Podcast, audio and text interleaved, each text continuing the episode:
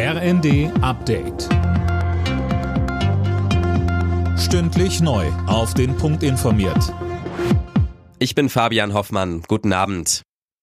Die SPD fordert, dass sich Superreiche mit einer einmaligen Abgabe an der Bewältigung der finanziellen Krise beteiligen.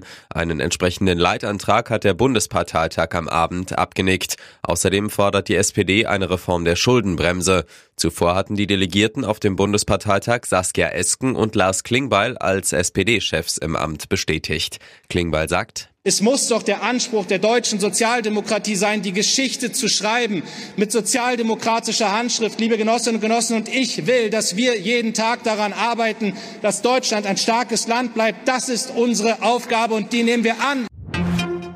Bahnreisende müssen sich heute auf volle Züge einstellen. Auch Verspätungen und einzelne Zugausfälle kann es nach dem Ende des Lokführerstreiks noch geben. Wer kann, sollte seine Reise verschieben, rät die Bahn. Gestern hatte der Streik der Lokführergewerkschaft GDL im Fernverkehr für einen weitgehenden Stillstand gesorgt. Auch im Regional- und S-Bahn-Verkehr gab es massive Ausfälle.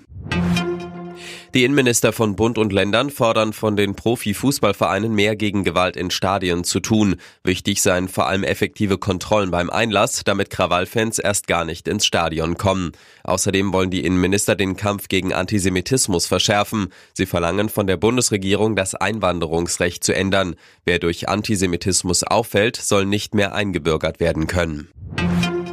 Auch die AfD in Sachsen gilt jetzt als gesichert rechtsextrem. Das hat der Verfassungsschutz mitgeteilt. In Sachsen wird im kommenden Jahr gewählt. In Umfragen liegt die AfD teilweise deutlich vor der CDU auf Platz 1.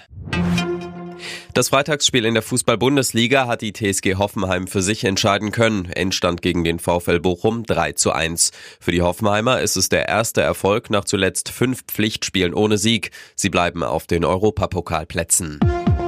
Alle Nachrichten auf rnd.de